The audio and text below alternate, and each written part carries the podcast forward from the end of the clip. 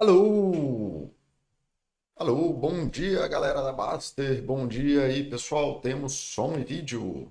É, eu acho que hoje tá menos som de banheiro, mas alguém me fala aí como é que tá o som e o vídeo. É desse quarto aqui que eu tô fazendo as gravações que tem esse som de banheiro mesmo. Aí um dia eu resolvo isso ou não. Porque antes o pessoal reclamava do microfone e agora reclama do som de banheiro, que o microfone é bom demais, aí dá o som de banheiro. Alô, alô, Catatones! Beleza, querido? Bom revê-lo por aqui, som em vídeo ok, maravilha. É... Vamos começar aí com coisas gerais. Sou Paulo, psicólogo, psicólogo clínico, é... comunicador de saúde pela Baster.com, que é a galera que está nesse chat aqui. É... Site de educação financeira, que é um monte de cachorrinho, como vocês podem ver aí pelo, perfil do Catatones do banner aí, que é o um monte de cachorrinho lá no site falando asneira. Mas é isso, é um site de educação financeira focado em qualidade de vida, na verdade, porque a gente chegou à conclusão de que qualidade de vida, né, finanças, para você saber gerenciar seu dinheiro e saber viver bem, você precisa ter qualidade de vida mais do que dinheiro. E que, na verdade, educação financeira é uma coisa bem simples de se fazer. Né? É difícil a gente largar a mão de ser besta. Mas vamos lá. É, coisas gerais, um, é, lembrando, isso aqui é uma série do livro do Johan Hari é, sobre depressão, né? E eu estou falando sobre esse livro. O livro é esse, Lost Connections. E eu estou falando sobre esse livro. Não estou fazendo um review do livro, eu estou aproveitando os temas do livro para falar das coisas que eu acho sobre depressão. Gosto muito do livro, acho que todo mundo deveria ler. Estou fazendo isso porque é, é um conhecimento que não, como esse livro não tem traduzido, eu acho legal de fazer esse bate-volta com o tema do livro. Eu comento algumas coisas do livro. É, de forma geral, é um dos melhores livros sobre saúde mental que eu conheço e foi escrito por um jornalista que fez uma pesquisa muito extensa mas eu não estou aqui para falar do Johan, eu estou aqui para falar de saúde mental. Se vocês quiserem saber a opinião do Johan, leiam lá, senão eu também não vou ficar lendo o livro aqui para vocês, porque isso não faz sentido para mim, tá? É mais fácil ler o livro. É, de qualquer forma, tá aí. É, beleza, é isso, sobre o livro é isso. Para quem não sabe, eu lancei meu livro sobre saúde mental, o mínimo que você precisa saber sobre saúde mental. É, né, ou o mínimo que você precisa saber sobre psicologia para pensar de você, é uma coletânea de livros, de textos que eu publiquei na Baster, revisados, editorados e tarará. Tá de graça para quem está no Kindle Unlimited, custa 25 reais quem quiser ler pelo Kindle, sem estar tá no Unlimited. Tem de graça na Baster.com, que é 25 reais também a assinatura da Baster por mês, então você também pode assinar a Baster por um mês e baixar o livro de graça lá se você quiser. E os cheirador de papel que pediram, por hora só está sendo feita a impressão pela, pela Amazon, que custa 12 dólares, porque é isso mesmo aí, o treco é caro, e depois tem um envio de 16 dólares. Eu mesmo não acho que o livro vale 150 reais, galera. Então é o que tem por agora. Eu estou tentando resolver isso para gerar uma versão física no Brasil mais barata, mas para isso eu tenho que diagramar o livro, fazer não sei o que, pedir pororó, e eu não estou afim de fazer isso, tá? É, ou é isso, eu não sei fazer isso e talvez eu vou fazer, mas eu vou fazer no tempo que dá. Tá aí o livro, eu acho o livro legal. Fiquei muito feliz, inclusive, com é, esse comentário aqui. É, o comentário do eu, os dois comentários foram muito bons, mas esse comentário do eu aqui, que não sou eu, é alguém que tem o nome de eu, é, que o cara descreveu perfeitamente o que eu estou fazendo no livro, ele conseguiu entender perfeitamente, então eu fico muito feliz com isso, porque eu gosto muito de fazer as coisas que eu quero fazer e ele fez uma descrição perfeita do livro, é, de qual é o objetivo do livro, do que, que eu estou fazendo com o livro e o que, que eu queria fazer com esse livro. Então, assim, não é uma ferramenta de saúde maravilhosa, não vai salvar a vida de ninguém. É a transmissão de ideias simples para um público leigo, de uma forma bem aberta dentro de uma ideia maior. Então, cara, obrigado. Eu não sei quem é você, mas obrigado pelo teu comentário. Teu comentário foi, acho que, a melhor coisa que aconteceu desde que eu publiquei o livro é, desde que eu publiquei o livro, porque os textos foram escritos para Baster, então todos eles já atingiram a função dele antes mesmo de eu publicar o livro. Mas o teu comentário foi assim, tipo, pá, cara, eu fiquei muito feliz com o teu comentário. Então não sei quem é você, mas muito obrigado, cara, muito obrigado mesmo. Poderia ser o Oshi, diga-se de passagem, porque essa é a linguagem que o Oshi usa. Mas eu não estou pedindo para você confirmar, não, Oshi. Vi que você está aí. Mas não precisa confirmar não. Eu só fico muito feliz que alguém tenha compreendido é, o que eu falei. Então agora que o Merchan já foi embora, vamos lá. E o terceiro capítulo, né, quando ele fala das... Voltando ao, ao livro do Johan, né? Então aqui o terceiro capítulo do Johan é sobre uma das causas muito fortes da, da depressão né, do mundo hoje em dia, especialmente no mundo contemporâneo, é a desconexão de uma vida de meaningful values. E traduzir meaningful values fica é, valores significativos. Só que valores no Brasil não é complicado, não tem esse sentido do inglês de values do. Eu tô vendo que o vídeo tá travando para um caralho. Não sei se eu tiro o vídeo, o meu vídeo, se eu não tiro, se eu diminuo a qualidade. É... Enfim, deixa eu ver aqui. Eu acho que o vídeo tá bom. Aliás, o som tá bom. Geralmente é só o vídeo que trava. Deixa eu ver se eu consigo fazer alguma coisa sobre isso. É... Bom, se eu consigo, eu não sei fazer isso agora. Então vai ficar assim, se estiver travando muito com o vídeo, vocês me falam que eu desligo o vídeo, né, que é geralmente o que eu faço. Beleza. É, então vamos lá. É, seguindo. O, o Johan traz, né, ele vai trazendo as grandes desconexões que a gente tem na, na vida hoje que levam ao adoecimento da depressão. E eu expliquei no primeiro chat que a depressão, um modelo de depressão por falta de serotonina no, no cérebro por um problema biológico não, não é uma coisa que a gente leva mais a sério em saúde. A gente entende a saúde de uma forma diferente hoje. E esse chat travado tá me. Alguém confirma se meu som pelo menos está saindo legal? Eu vou tirar o, o vídeo, porque esse vídeo travando tá me matando. Então pronto, acho que agora vai ficar melhor, pelo menos para eu ver as coisas. É, beleza. Seguindo. E que essa as causas da depressão estão ligadas ao que a gente chama de modelo biopsicossocial, que é a tua biologia vinculada com é, a tua psicologia, com a forma que você é formado, vinculado com a tua cultura e tudo mais. Eu já fiz vários chats sobre isso, vejam, as, vejam o resto da série. É, tem um monte de chat no meu canal sobre isso, no, no canal da Ninho. Para quem não sabe, a Ninho tem aqui youtube.com/barra Psicologia, ou só procura Ninho Psicologia. Tem uma porrada de chat sobre isso, eu não vou explicar isso aqui de novo agora. É, e aí no primeiro capítulo ele fala sobre a desconexão de significado, no trabalho, que eu falei no chat anterior dessa série. O segundo tópico que ele fala é desconexão de pessoas, que eu estou pulando esse capítulo para porque eu não quero falar sobre isso, porque eu passei o ano inteiro falando sobre isso. E aí o terceiro é a desconexão de meaningful values, né, que é uma busca de propósito. Essa é a melhor é, tradução que eu consigo fazer para vocês hoje. É ausência de busca de propósito porque Meaningful Values traduzindo fica é, sem valores, e valores no Brasil é uma palavra complicada para transmitir essa ideia. Então, a ausência de propósito, a ausência de buscas significativas na sua vida, a ausência de coisas que sejam importantes e relevantes para você na sua vida, tá? E aí, isso é uma das coisas muito complicadas, e eu garanto assim que para qualquer profissional de psicologia, isso é uma das demandas que mais aparece na, na terapia. É, isso é uma das coisas mais importantes hoje em dia.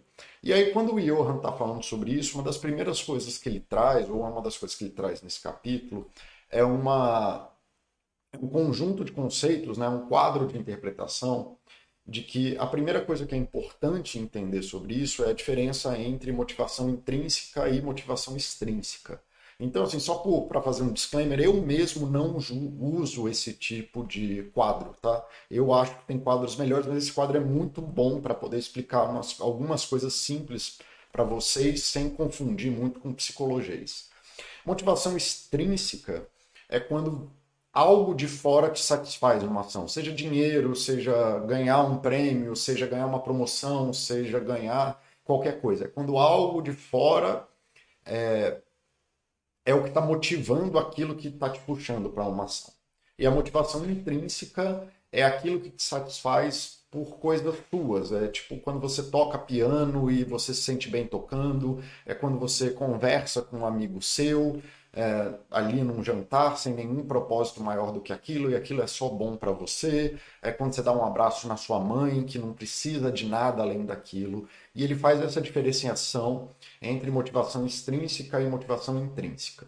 E aí ele coloca isso num conjunto outros de pesquisa é, em que mostra o quê?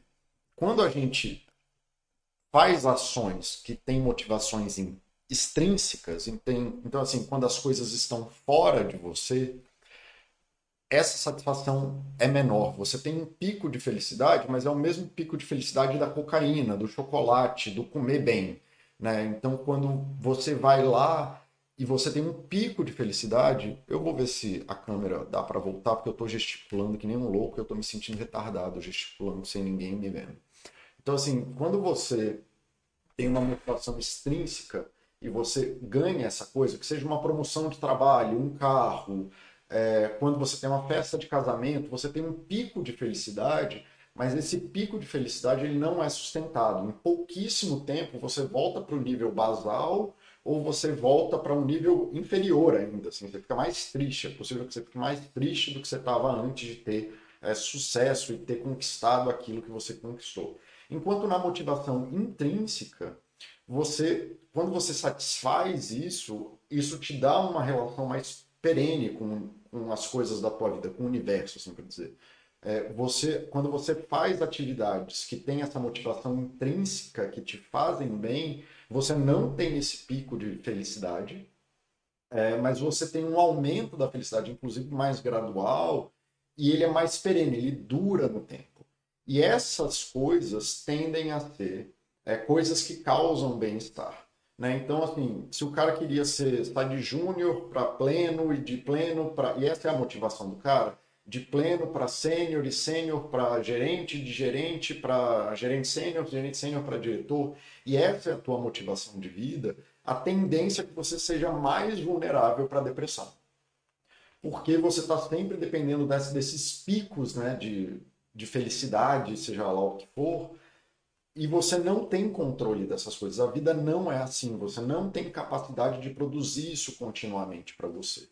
Tá? Enquanto na motivação intrínseca, quando você tem essas, é, essas ações que te fazem bem pessoalmente, você tem essa coisa mais perene de vida, tá? E eu acho isso uma ótima forma de comunicar e tudo mais, mas ela morde na bunda em algum momento. Então, como que eu penso sobre emoções em vez de motivação intrínseca e motivação extrínseca? Eu penso que você tem dois tipos de emoção também, mas uma é a tua percepção global de vida, e a, tu, a outra é a percepção momentânea de vida. A tua percepção momentânea de vida está ligada às suas ações diárias, aquilo que você está fazendo no dia. Então, você trabalhou o dia inteiro, no final do dia, a tua percepção emocional vai ser de baixa. Você vai estar tá cansado, você vai estar tá frustrado porque algo deu errado, você vai estar tá, é, chateado, ou você pode até estar tá feliz porque chegou em casa, vai poder dormir, jogar teu videogame, falar com a tua esposa, comer bem e tal não sei o quê. Mas essa motivação é, que está no dia a dia, essa motivação que depende muito das suas ações do momento, ela é muito volátil. Ela é que nem ação, assim por dizer. Ela é volátil, assim, você não tem controle dela, a tua fome interfere nisso, a tua vontade de ir no banheiro interfere nisso, o trânsito interfere nisso. Você tem pouquíssimo controle daquilo que acontece como resultado de uma ação que você faz ou das suas ações dia a dia e dos resultados dela. Tá? Então, assim, ela é volátil mesmo. Se você come bem e você se sente bem, mas depois aquela comida te dá indigestão, você não, você não tem controle disso. Então, o normal e o que é esperado momento a momento, se você for seguir a vida de uma pessoa momento a momento, é que a percepção de felicidade, cansaço, as variações emocionais, sentimentais das pessoas, vai ser um gráfico de ação mesmo, né? Para a galera da Basta, já que é no site de educação financeira, está todo mundo acostumado com essa metáfora. Mas o que eu estou querendo dizer para quem não é da Basta é que o negócio vai ficar variando mesmo. Você não tem como estar num pico de felicidade o tempo inteiro. Você não tem como estar num vale de tristeza o tempo inteiro. tá? Porque é isso, mesmo quem está triste, por mais que esteja embaixo, pode estar deprimido, você vai ter variações de menos triste para mais triste, assim, mesmo para quem está deprimido. Então eu gosto de pensar mais nisso, na coisa do momento e na coisa do estado emocional da tua percepção de vida, que é um outro estado emocional e é um outro quadro para pensar nisso.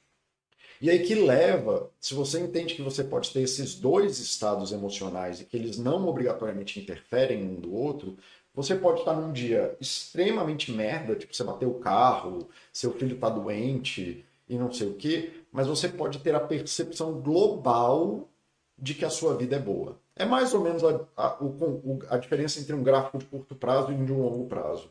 Né? Você pode ter a percepção global de que a sua vida está numa ascendente, de que a sua vida está estável, de que você está bem. E essas duas coisas, elas podem coexistir, muito frequentemente elas coexistem. Você pode ter um dia de treino ruim, mas ter a percepção global de que você está se desenvolvendo como atleta. Você pode ter um dia de estudo ruim, mas a percepção global de que você está passando nos concursos e que isso é bom. Tá? E um dos motivos da depressão, e aí Rapidinho, deixa eu ver o que, o Dr. Banner está falando aqui. O The Banner, não é Dr. Banner, é The Banner está falando. A motivação extrínseca é o comentário da Amazon e a intrínseca é querer escrever o livro, entende certo? Dr. Banner, sim, o que você está certo, assim, se o meu objetivo de vida fosse ter bons comentários na Amazon, ela seria uma motivação extrínseca. É, é isso, eu estou dependendo da ação de outra pessoa, estou dependendo de um, um joinha do, do coraçãozinho no Instagram para ter a felicidade de escrever o livro. E a motivação intrínseca é eu me sentir bem escrevendo o livro. Tá? É a coisa do cara, eu fiz um texto que eu sou feliz, eu aprendi a escrever, e que nem eu falei, eu ia dar exemplos aqui é, sobre isso relativos à minha vida. Escrever o livro é um ótimo exemplo. Esse livro que eu escrevi é um ótimo exemplo é, eu escrevi esse livro, a ideia toda de que me fez entrar na Baster é porque eu queria aprender a escrever, porque eu sou um péssimo escritor. Hoje eu sou um escritor medíocre, bem razoável mesmo. É, assim, estou ali, se passa acima dos 5% da média, o que já é ótimo, para o tanto que eu escrevia mal. É, e eu tinha essa motivação de querer comunicar a saúde, fazer bem as pessoas e tudo mais, e que a psicologia fosse levado a sério. Então, para mim é muito importante, é uma motivação intrínseca muito forte, saber que pelo menos no micro nicho da Baster eu consegui fazer uma série de pessoas levarem psicologia a sério, entender que psicologia não é esoterismo. Isso é uma coisa minha, isso é uma coisa que eu estou buscando. Nesse framework de é, motivação intrínseca e extrínseca é isso. E publicar o livro não é pelo comentário, é porque é uma ferramenta que permite isso, é uma ferramenta que eu acho que foi bem sucedida, que eu consegui colocar no mundo que é uma coisa que eu acho que é legal sobre isso. Entende como é a motivação intrínseca? Não é sobre você. Para quem toca piano, não é sobre vocês tocar com perfeição, mas é de você se sentir bem tocando. No Soul da Disney, aquele o filme da Disney, tem aquela coisa do, do cara tocando piano, ele entrando num estado mágico de flow, sei lá como é que você quer chamar isso. E é, é, esse estado em que aquela própria atividade, por mais que ela tenha efeitos no mundo, ela te completa e ela mesmo, você no estado daquela atividade, ela te completa, tá?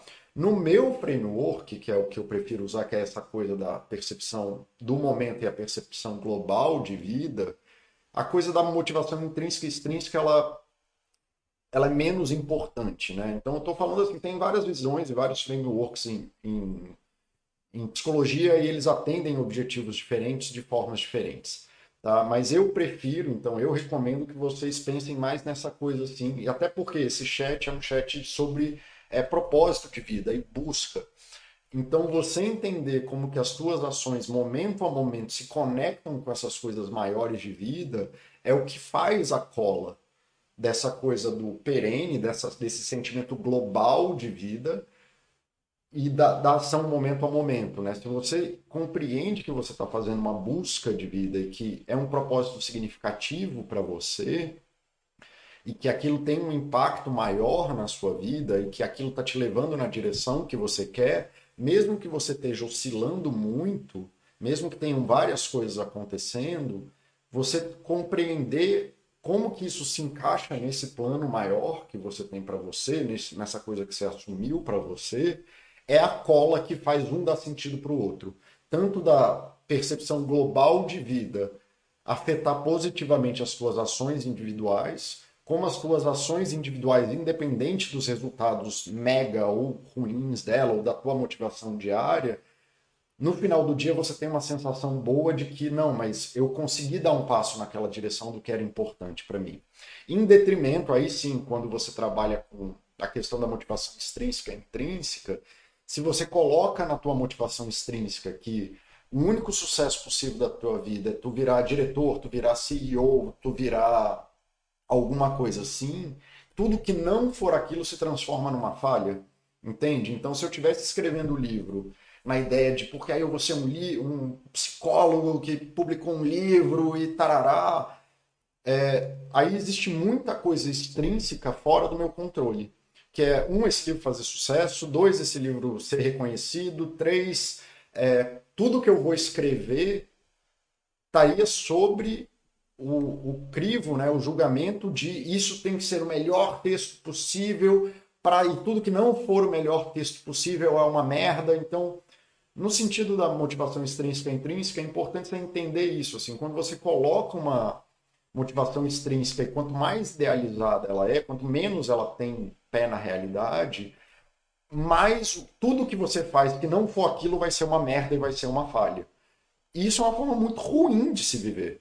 Até porque a gente sabe que quando você atinge um negócio, ele não tem esse efeito de ah, agora minha vida ficou perfeita. Que nem eu falei, é um pico de de felicidade, depois ela volta ao normal. E aí você faz o quê? Né? Dois meses depois você está ali no mesmo problema. Então é importante entender essa coisa da intrínseca e extrínseca, porque tem essa outra pesquisa mostrando que a felicidade extrínseca ela é bem vazia de significado para o ser humano e ela não é sustentável. Mas ao mesmo tempo eu prefiro usar esse outro framework em que você pensa na tua emoção global e na tua emoção de momento, porque ela é mais útil para as pessoas, as pessoas conseguem tomar mais decisões. É, e aí, só entrando rapidinho no psicologês, até porque a motivação intrínseca nada mais é, tipo, você não tem motivação intrínseca para ser CEO, você não tem motivação intrínseca para ser pianista, você não tem motivação intrínseca para ser é, um escritor, um artista ou qualquer coisa, porque a evolução não sabe disso. Né? Seu corpo não foi desenhado para piano. Piano é uma coisa recente, a evolução nem não existia pianos no mundo. Não tem como colocar dentro de você uma coisa que o mundo não não existe no mundo. Isso se tornou possível por N coisas, mas é impossível você ter uma motivação dentro de você de uma coisa que não existe efetivamente no mundo. Né? Música não é uma coisa do mundo, música é uma coisa humana, que a gente construiu na sociedade humana. E aí, muito do que a gente chama de intrínseco, na verdade, só são as nossas aptidões, aquilo que a gente é capaz de fazer, aquilo que a gente tem uma habilidade em fazer, ou aquilo que a gente aprendeu que é admirável, aquilo que a gente aprendeu a tirar felicidade de, nas relações com o humano. O intrínseco, que é um problema dessas pesquisas de intrínseco e extrínseco, é colocar dentro de você uma responsabilidade que não te pertence, como se tivesse, tivesse que ter a chama de Tomás de Aquino ali, daquela coisa do Deus botou a chama divina dentro de você e aí você sabe o que é bom. Né? Se eu, salvo engano, isso é um argumento do Tomás de Aquino. O Osho ou Charlito me corrigem aí se não for. Eu não tenho tanto arrego nessa precisão de, é, de citações, mas tenho quase certeza que é. Mas isso não pertence a gente porque isso é construído na nossa vida à medida que a gente vive. E aí a gente vai se percebendo e tomando propriedades e se empoderando dessas coisas que são se tornam intrínsecas nossas. Mas qualquer coisa que você se dedica por muitos anos e descobre o valor daquela coisa pode se tornar uma habilidade intrínseca. Então, esse é outro lugar que isso morde na bunda. É, então, voltando. Então, assim, um dos motivos que as pessoas estão, né, na minha percepção, e de acordo com as teorias que eu leio e com, as, com os estudos que eu tive, é de viver nessa variação emocional de curto prazo que oscila muito mais, muito além da nossa capacidade de controlá-lo, a gente não tem controle da nossa motivação imediata, a gente não tem controle da nossa fome imediata, a gente não tem controle do nosso cansaço imediato, a gente não consegue ficar mais cansado por nossa própria volição, a gente não tem capacidade de vou ficar motivado agora. Isso, não existe. A gente não tem controle da nossa felicidade imediata, a gente não tem controle da nossa tristeza imediata. Então, assim, um dos motivos que eu vejo muitas pessoas deprimidas ou pessoas que estão em depressão ou estão em risco de depressão, é porque elas estão presas nessa nessa coisa que eu chamo da emoção de momento a momento. E de novo, eu chamo assim, eu, eu uso esse framework, mas esse framework existe na psicologia, tá?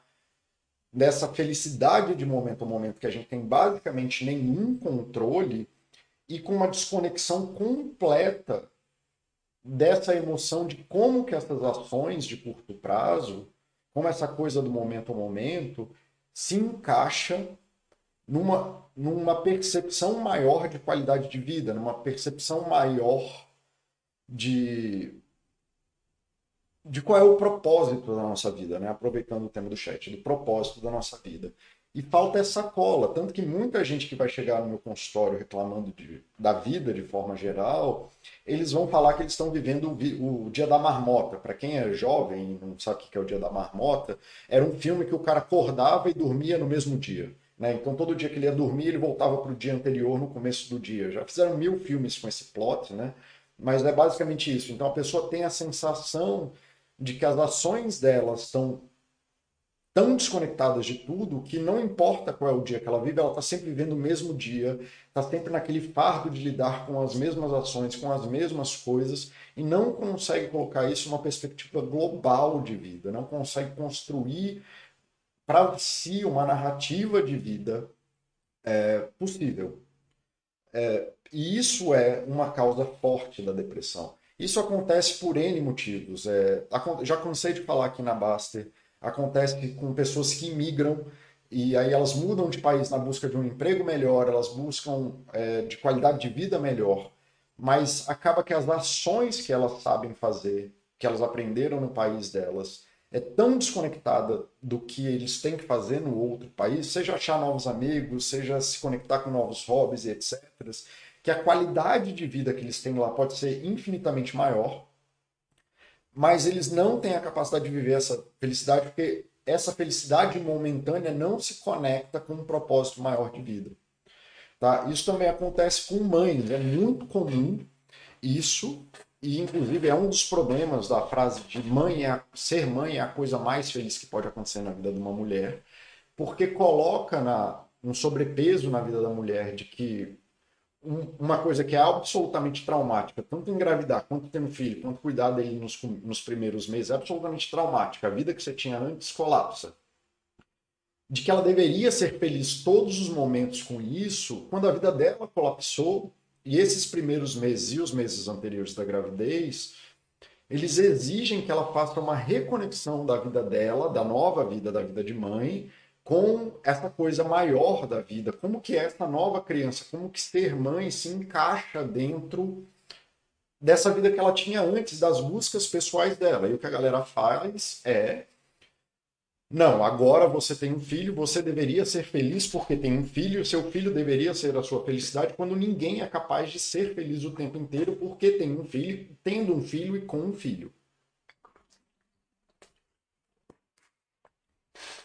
Enquanto você é plenamente capaz de ter a percepção de que você tem uma relação de felicidade com a maternidade, você tem uma busca de felicidade positiva com a maternidade, você tem uma busca que te satisfaz dentro da maternidade. Então, aí, de novo, a gente pode ter essa percepção ampla, mesmo com seu filho com febre cagando de madrugada, que é uma merda e não tem como isso ser bom. Ou se você vive achando isso bom, ótimo para você, mas a maioria das pessoas não vai conseguir e falar, ah, não, você tem que ser feliz com isso. Não, você não tem que ser feliz com isso. Isso é que nem você ficar topando o pé na parede todo dia e querendo se obrigar a ser feliz com isso.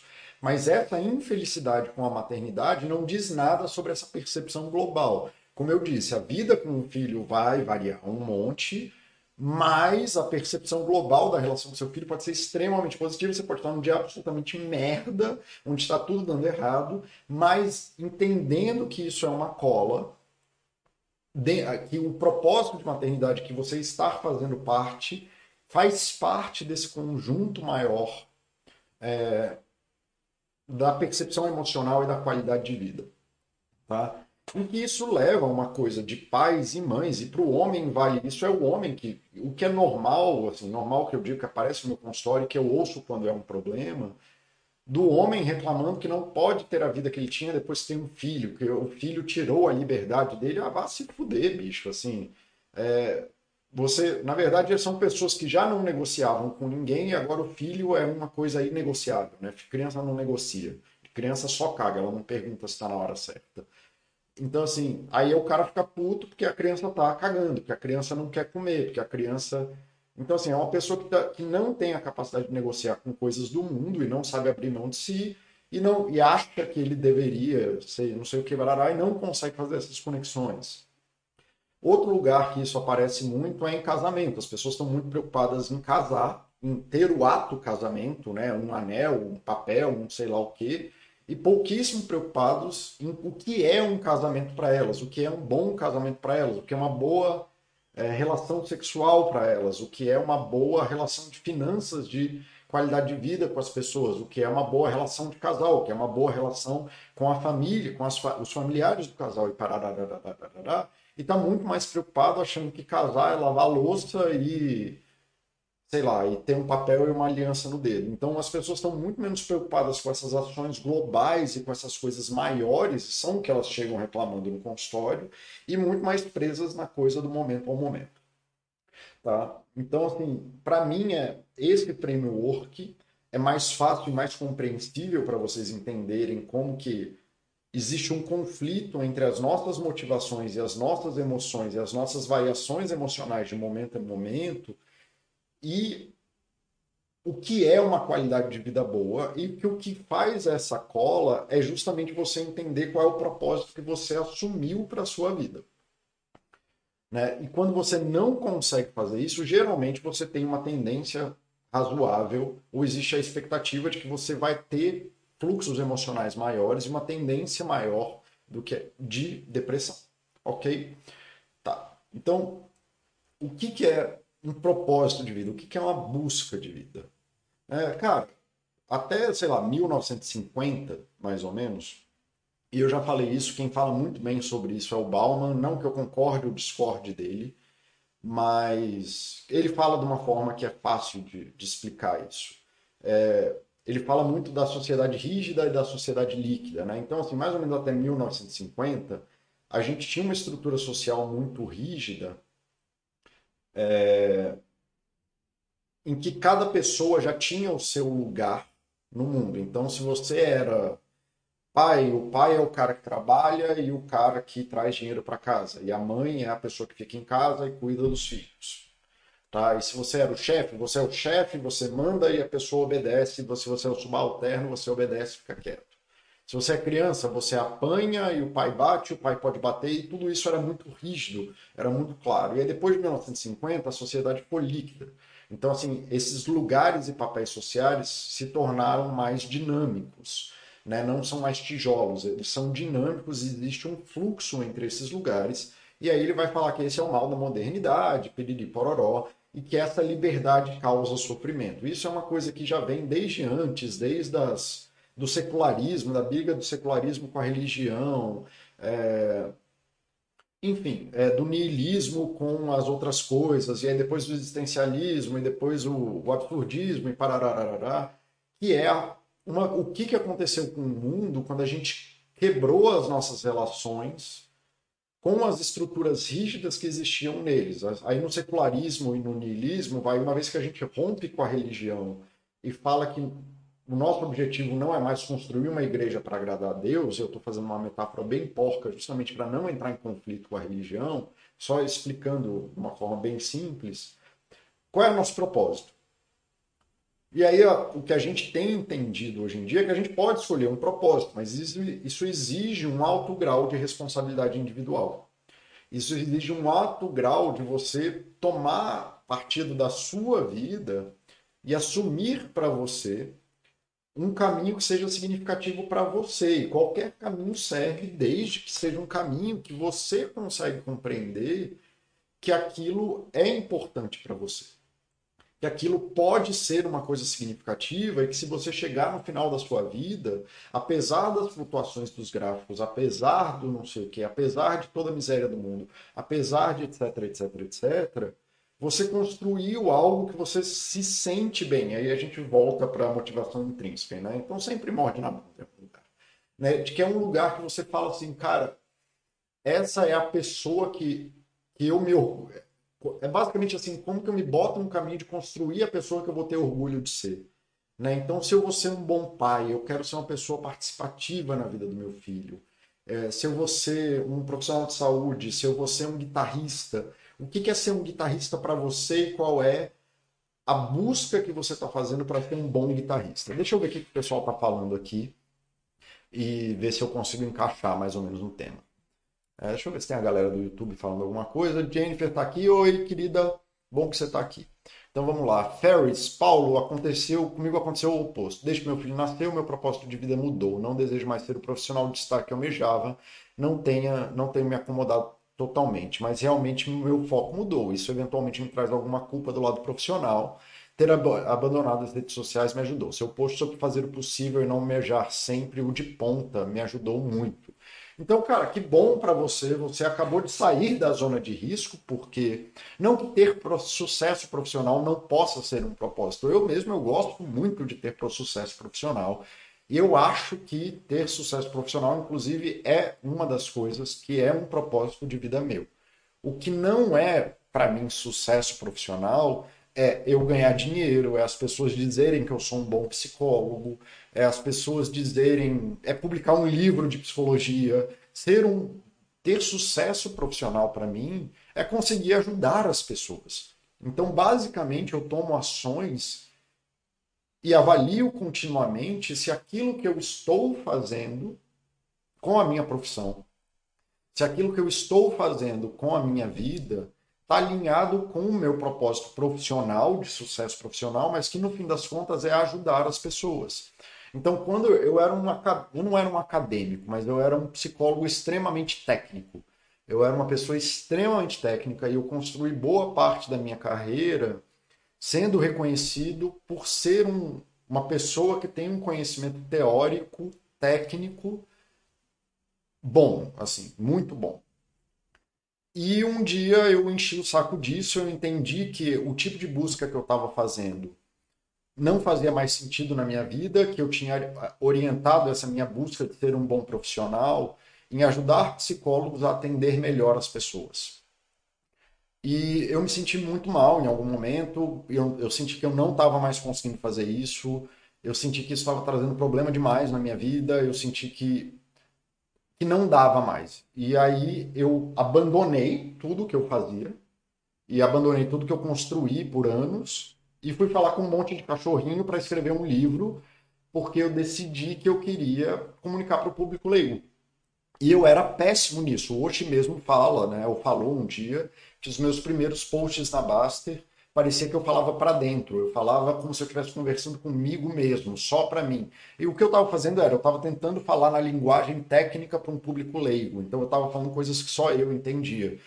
E o propósito disso e essa busca que eu me lancei, e aí a galera aqui me chamou de coach, e eu não tô achando, não achei ruim não, tá? É, muita gente, eu não era psicólogo do site, falava como se eu era como se isso, eu, o que eu tivesse falando no site era relevante. É, eu escrevi mal, eu passei por um monte de perrengue, eu me frustrei, eu tive crise de ansiedade, eu tive crise de pânico escrevendo para o site, isso tudo antes de virar moderador. Mas o que. Então, assim, minhas emoções variavam, especialmente quando eu comecei a escrever na Basta, minhas emoções variavam, assim, porque eu era uma anta naquilo que eu estava fazendo. Estava quase começando uma nova carreira de comunicador social, o que efetivamente era o que eu estava fazendo, só que eu não sabia na hora. E era uma bosta, e minhas emoções estavam ali. Foi um processo muito difícil para mim, não só porque eu estava começando algo ruim, mas eu estava atacando uma fragilidade minha, porque eu sempre escrevi mal. É, e eu fui atacar isso porque eu entendi que isso era importante dentro da busca que eu estava fazendo. Tá? E o que me manteve nessa busca era a ideia de conseguir comunicar saúde melhor para quem precisa. E aí eu me ancorei no Osh, né? E no Mauro, muito no Osh e no Mauro, porque em, de alguma forma eles viram ali mais ou menos o que eu estava tentando fazer e eles me davam feedback contínuo, falando assim, cara, melhora para cá, tenta isso aqui, olha, é isso aqui que você está tentando dizer. Então eles me ajudaram a desenvolver muito das habilidades. Então eu sou eternamente grato ao Oshi, a isso. É... E aí voltando à coisa do Ferris. Sim, assim, se, o problema não é você querer ter desenvolvimento profissional. Desenvolvimento profissional é legal, mas você tenha noção de que ter sucesso profissional não é você virar diretor. Né? Ter sucesso profissional é você compreender a busca que você está fazendo na sua profissão. A gente sabe que se na sua cabeça sucesso profissional é ter dinheiro, você não tem controle real disso. Então, assim, por mais que você ganhe dinheiro, você tá, vai estar tá sempre buscando mais dinheiro. Por mais que você ganhe dinheiro, você vai atacar coisas na sua vida que não dão dinheiro. Então, tudo que não dá dinheiro na sua vida vai se tornar um problema. A coisa de você ter como valor o sucesso profissional é você entender melhor qual é o impacto da sua profissão na sua vida, na vida dos outros e qual é o que, que efetivamente para você é ter sucesso profissional. E se for dinheiro, você se empoderar de o que, que você vai fazer com esse dinheiro, qual é a alavanca que esse dinheiro vai te projetar na vida. Mas se você for viver uma vida de tio Patinhas, você vai ficar miserável igual tio Patinhas, que é dependente de três netos, sobrinhos, sei lá, sobrinhos que não dão valor nenhum para ele. E por aí vai. É, o Osh está perguntando aqui, Paulo, você falou aí da pressão social da maternidade, com a influência boa ou ruim da autoimagem na identificação da construção de propósitos. Cara, a autoimagem é uma coisa que a gente tem, a gente tem, né? A gente tem uma projeção daquilo que é nosso, né? O que é importante é você ancorar essa autoimagem em algo que seja real, possível, acima de tudo. Então, se você tem uma autoimagem que você é o presidente do Brasil e você não é efetivamente presidente do Brasil, você vai ter um monte de problema na vida. Se você tem uma autoimagem de que sucesso só é possível se você for o CEO do Google ou da Amazon, sei lá o quê, de que você só pode ser feliz você vai ter um problema, só tem um CEO e se ele não for você, você está fudido. Então, assim, o problema da autoimagem é o problema da autoimagem idealizada, que volta para a coisa das mães. Né? E eu vejo muitas mães sofrendo com isso. De que, né, por conta de Instagram e de outras coisas, e da margarina, né, da família feliz margarina, elas têm uma idealização de que ser boa mãe é você ser feliz e produzir felicidade na vida do seu filho continuamente, como se não, se a gente fosse capaz de oscilar, não fosse capaz de de não oscilar emocionalmente o dia inteiro. Isso é uma coisa, né? Se essa é a sua autoimagem, isso é uma bosta. Mas se você quer ser uma mãe feliz com o seu filho, é importante você parar e refletir, e aí sim numa autoimagem positiva, o que, que é ser feliz com seu filho para você? O, o que, que é você ter sucesso nesse empreendimento de ser mãe? E para os pais isso também vale. É, o que, que é você, o que, que é que te conecta de fato e o que, que é essa busca que você está construindo na relação com essa criança, com esse bebê, com esse adolescente, com esse jovem, que é significativo para você. E aí cai no mesmo buraco. Se você enfia na sua cabeça que felicidade em ser mãe ou pai e seu filho ser médico, você vai ter um problema. Um, porque medicina não é capaz de produzir felicidade na vida de ninguém. Né? Existe muito médico mal, muito médico viciado em droga, inclusive, é porque é uma, é uma profissão de risco e eles têm acesso à droga, então isso causa um, então, assim, tem uma série de problemas aí, e medicina não produz felicidade da vida de ninguém. Então, seu filho não vai ser feliz porque ser feliz não é a propriedade da medicina. E você também não vai ser feliz porque, um, ser médico é difícil, isso não vai ser para todo mundo. E dois, porque se ele for médico, talvez a vida dele fique uma merda. Então, assim, é, não é um problema da autoimagem, mas o que falta é uma reflexão de si. Aí volta ao que eu falei lá do Bauman e tudo mais de que quando quebrou esses, essa sociedade rígida, se transformou numa sociedade líquida, e aí agora na sociedade que a gente tem hoje, a gente precisa assumir para a gente o que, que, a, gente, quer, o que, que a gente está disposto a batalhar a vida inteira. Então, na minha paternidade, Oxi, é, uma das coisas, a coisa que mais me causa orgulho no meu filho é ele ser uma pessoa gentil. E isso é um problema também. Isso deixa ele vulnerável a bullying, etc. Mas meu filho é gentil, isso me satisfaz e eu vivo bem com isso. E tá tudo bem. E, e isso, cara, é uma das coisas que eu mais me sinto bem. É, eu me sinto, como o Banner perguntou mais cedo, eu me sinto bem com o comentário do livro, não porque eu tive um comentário positivo, ou porque alguém comprou meu livro. Eu me sinto bem porque eu consegui fazer algo com que fosse significativo para mim. Eu assumi para mim que eu queria ter uma ferramenta exatamente como ele descreveu e o eu descreveu, que eu não sei quem é. E ter conseguido fazer aquilo e alguém ter conseguido perceber o que eu fiz é significativo para mim. Para mim não ia adiantar nada escrever um livro de sucesso que fossem mentiras. Eu não quero escrever um livro de saúde que eu não acredito nele. Eu prefiro fazer meu chat de uma hora que pouca gente vê do que fazer o chat que bomba com um sei lá o que, mas que não está falando algo que é significativo em saúde. Eu prefiro escrever o livro com erro de português e o livro que não está fechado do que escrever um livro fechado, mas que não ajuda ninguém. Então, é, é muito isso, assim, a minha autoimagem, ela está ancorada tanto numa realidade de quem eu sou, de que eu não vou escrever um livro com português perfeito, porque eu não sou esse cara, como no que na autoimagem real daquilo que eu posso fazer de mim. Eu acho que eu posso ser um comunicador efetivo de saúde. Eu acho que eu posso transmitir mensagens de saúde que podem fazer bem a uma parcela da população. Não para todo mundo, mas para uma parcela.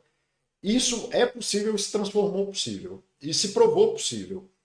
É, então, é, a questão da autoimagem é, é muito mais na coisa de das coisas que as pessoas falam, ah, eu quero emagrecer. E você vai perguntar para a pessoa assim, tá, você tem uma autoimagem de você magra. Eu espero que isso faça sentido. A pessoa tem uma autoimagem de que se ela for magra, a vida dela vai ser melhor. Beleza. Isso é o quê? A vida dela efetivamente vai ser melhor, porque ela vai ter menos índice, vai ter menos adoecimento, de forma geral. Mas se você pergunta para a pessoa por que, que ela quer ter um corpo melhor, ela vai falar que é porque ela quer ser bonita para as outras pessoas. E aí o problema é esse: ser bonito para as outras pessoas não te faz feliz. Ser bonito para as outras pessoas não te traz um bom namorado. Ser bonito para outras pessoas não te traz um relacionamento bom. E aí a pessoa está pensando sobre o corpo bonito, mas não está pensando e refletindo sobre qual é o propósito de uma relação na vida dela e qual é a relação que faz bem para ela. E tá tudo bem, você pode se sentir motivado extrinsecamente porque as pessoas falam para você, você é bonita, você vai ter aquele pico legal e efetivamente é legal você estar bonito na sociedade. Isso é uma coisa legal, mas isso é muito diferente de você ter um corpo legal e isso te conectar bem com o teu parceiro, porque melhora a qualidade do teu sexo, porque você aguenta mais tempo na cama, o que é efetivamente uma coisa muito mais interessante do que um desconhecido te chamar de bonita no Instagram. É, e de fato eu acho que as pessoas deviam se conectar mais com a ideia de faça academia, porque isso vai melhorar a qualidade da sua relação sexual com o seu parceiro ou com seus parceiros, do que com o fato só de você ser bonita. Ponto. P... Sabe? Então é alguma coisa muito nesse sentido hoje.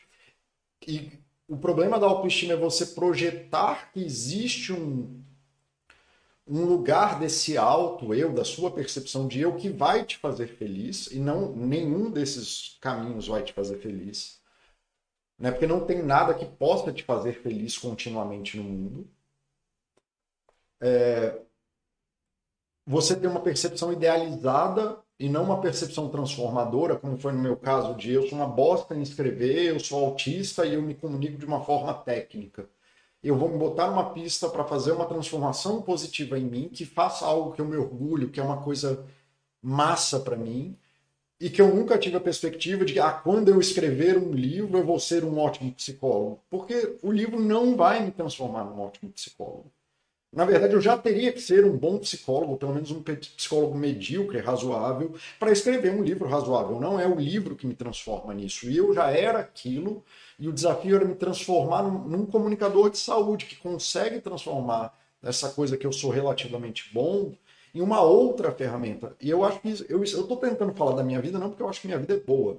Minha vida é bem ok, eu tenho uma percepção de que minha vida é bem ok, mas eu vivo nessa montanha russa emocional, porque eu vivo, eu adoro estar sempre nessa montanha russa emocional. Tá? Na paternidade é a mesma coisa. Eu abri mão de um monte de coisa que é socialmente relevante para poder ter a paternidade que eu acho significativa para o meu filho, que é ele ser gentil, que é ele ser cooperativo, e essa é a relação que eu quero ter com meu filho. Eu quero o sonho da relação que eu tenho com meu filho é que em qualquer momento da minha vida ele se sinta livre para me perguntar e dividir comigo qualquer coisa. Então eu tenho que me desdobrar para estar tá presente na vida dele, participando desses questionamentos dele, a qualquer momento, e por aí vai. Tá? É, então, a mensagem geral, e eu já estou passando da hora do chat, eu já vou encerrando por aqui. Que nem eu falei, tem um curso na Baster, tem um monte de chat meu sobre isso e tudo mais. Esse era um chat que eu ia tentar fazer mais dessa conexão de como que você, a importância de você começar a conectar a tua vida individual, tua vida de momento a momento, com essas buscas que façam algum sentido para você no maior e que é isso que vai gerar essa cola com a percepção de que sua vida tem um propósito.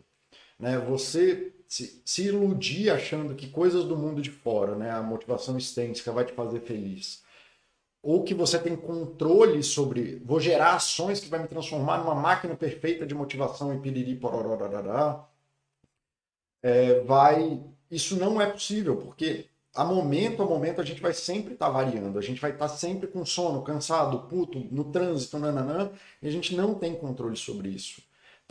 E a gente não ter essa conexão e não assumir essa coisa de um propósito de vida que seja significativo para a gente, nos bota em risco de depressão. Então, seja lá qual for, né, mesmo que você tenha que transitar, como foi o caso do Ferris, que tinha essa busca profissional e que sim, ela pode ser feita de forma saudável, entendendo que você ser diretor só vai ser uma ferramenta para você continuar fazendo essa busca. E ser diretor em si não vai te fazer feliz, ou que ter dinheiro pode ser uma ferramenta para você fazer buscas pessoais, mas o dinheiro não vai te fazer feliz, e que o desenvolvimento profissional agrega porque você pode crescer na sua carreira e fazer mais coisas e mais ações que potencializam essa busca maior. Mas que é isso, ser diretor, ter mais dinheiro, é, fazer uma palestra não vai te fazer feliz. É a busca de você ser um profissional melhor que vai te fazer feliz no longo prazo ou fazer a transição disso de, cara, não, é a paternidade que vai me fazer feliz. Então eu tenho que fazer uma reflexão séria sobre o que é ser pai para mim, que é, eu acho que é onde o Ferry está.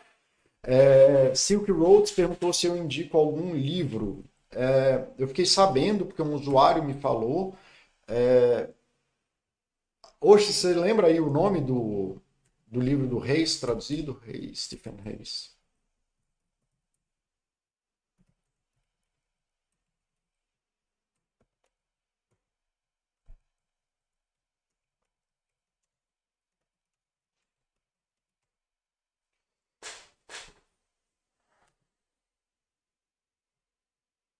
Estou respondendo sua pergunta aqui, tá? Silk Road, Silk Road. Uai, eu achei que tinham traduzido o livro. Esse aqui traduziram já, cadê?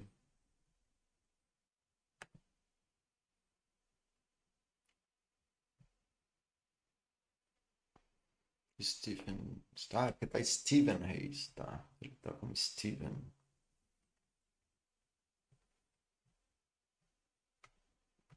Tem em português?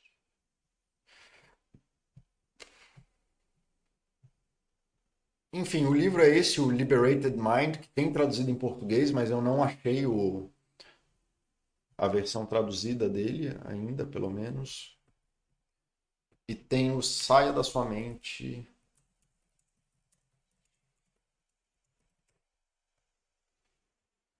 entre na sua vida, que também é do Stephen Hayes, mas esse já foi traduzido. É esse aqui, Silk Roads. É... Nessa questão do propósito, o framework de psicologia que o Stephen criou, chama ACT, é a terapia de aceitação e compromisso, é um dos melhores frameworks que eu conheço para esse tipo de busca, tá? E é um dos melhores livros que eu conheço é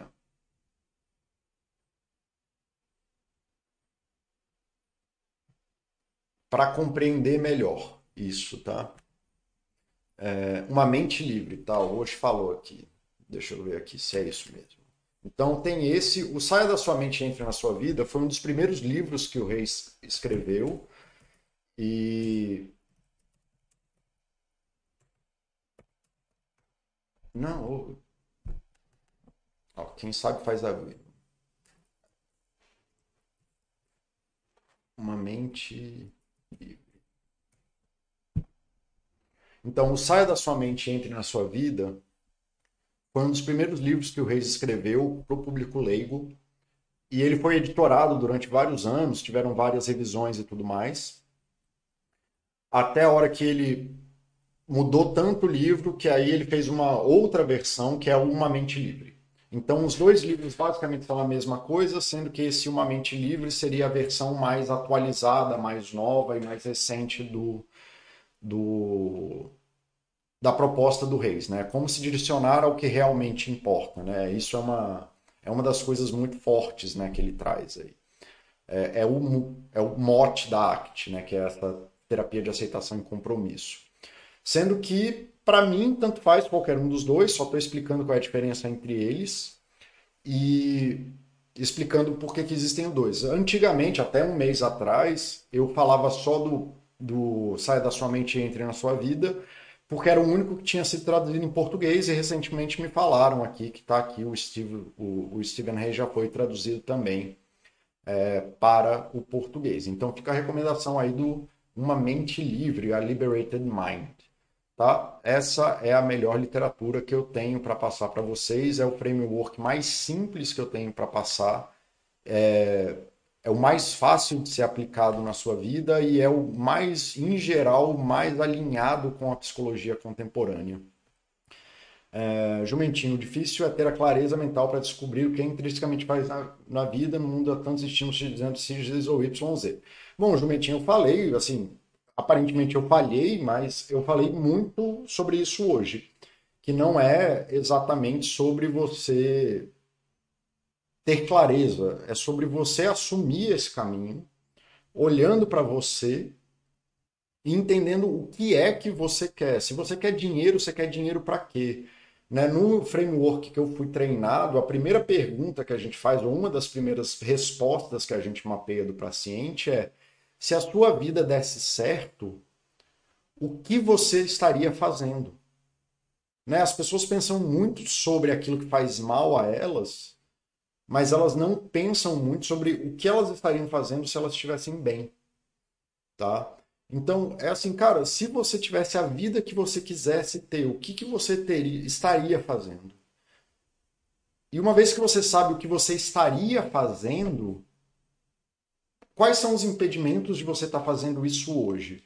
Só que aí a galera se perde não nessa resposta. Elas se perdem em nunca terem refletido sobre essa pergunta. A resposta da pessoa é: ah, eu ia estar de perna pro ar o dia inteiro e não ia fazer nada. Isso é uma vida miserável, bicho. O que, que você estaria fazendo? Aí começa a aparecer: não, eu estaria passando mais tempo com os meus filhos.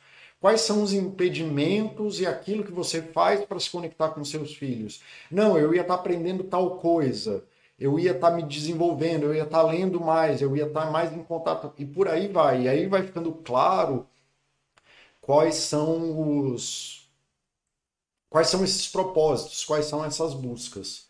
E que nem eu te falei, isso aqui que você está trazendo, jumentinho, de num mundo de tantos estímulos XYZ, é justamente esse vazio que aparece da falta dessa liga. Tá? Então você está invertendo as coisas. É justamente porque você não parou para ter essa reflexão que você não consegue tomar uma decisão. O mundo, em qualquer momento da sua vida, aqui agora, tem um milhão de estímulos em volta de mim. Eu estou dando atenção para aquilo que é significativo para mim, significativo para mim agora, que é falar com vocês. Por que, que eu não estou dando atenção para minha porta, para minha sede, para a árvore que está aqui atrás do meu computador? Porque eu estou em contato com algo que é muito foda para mim. Entendeu? Então, assim, você está vulnerável a esses estímulos que fazem você ficar oscilando justamente porque você não parou para fazer isso. Não é culpa dos estímulos, é culpa da falta dessa autorreflexão, de parada para de tomada de decisão, da falta de propósito na vida, e você está falando exatamente o exemplo do que eu falei no chat inteiro e aparentemente eu, eu falhei. Tá? É, beleza, o, o pessoal está encerrando aqui. Galera, eu preciso encerrar que eu preciso atender. Eu já estou atrasado, eu só vou responder essa última pergunta do BRSS 9865 e o que tiver no YouTube. Ninguém mandou nada no YouTube, então vai ficar por isso mesmo. É, boa tarde, acho que não é o foco, mas estou numa crise de ansiedade, medo, pavor e insegurança grande. Já passei por isso antes, mas novamente estou com sintomas. Tem algum chat legal sobre isso? Tem vários, procura ansiedade no livro, procura, mas acima de tudo, procure terapia, psiquiatria sem ajuda é muito difícil e pare de se enganar achando que você tem capacidade de lidar com tudo na sua vida sozinho. Você precisa, se você está num lugar que está muito difícil assim, você precisa de ajuda, procure ajuda efetiva ao invés de querer controlar a coisa sozinho. É muito mais difícil fazer sozinho. Procure ajuda, procure um bom terapeuta, um bom psicólogo, procure psiquiatria, procure ajuda especializada. É o melhor conselho que eu tenho que te dar. Não te aconselho a ouvir os meus chats. Te aconselho a ouvir os meus chats depois que você já tiver entendido algumas coisas que você tiver ajuda possível. Beleza, galera? É isso aqui que vai ficar para hoje. É... Sim, se você tiver com medo de se matar ou tiver tendo pensamentos suicidas, ligue para o CVV. O telefone do CVV é, esqueci agora de cabeça porque eu estou acelerado, aí já saí do meu propósito e estou alinhado agora já com o atendimento que eu estou atrasado. O telefone do CVV é 188, é de graça e atendimento nacional. Mas o que eu recomendo de verdade você é você procurar ajuda especializada. Procure um bom psicólogo, procure um bom psiquiatra.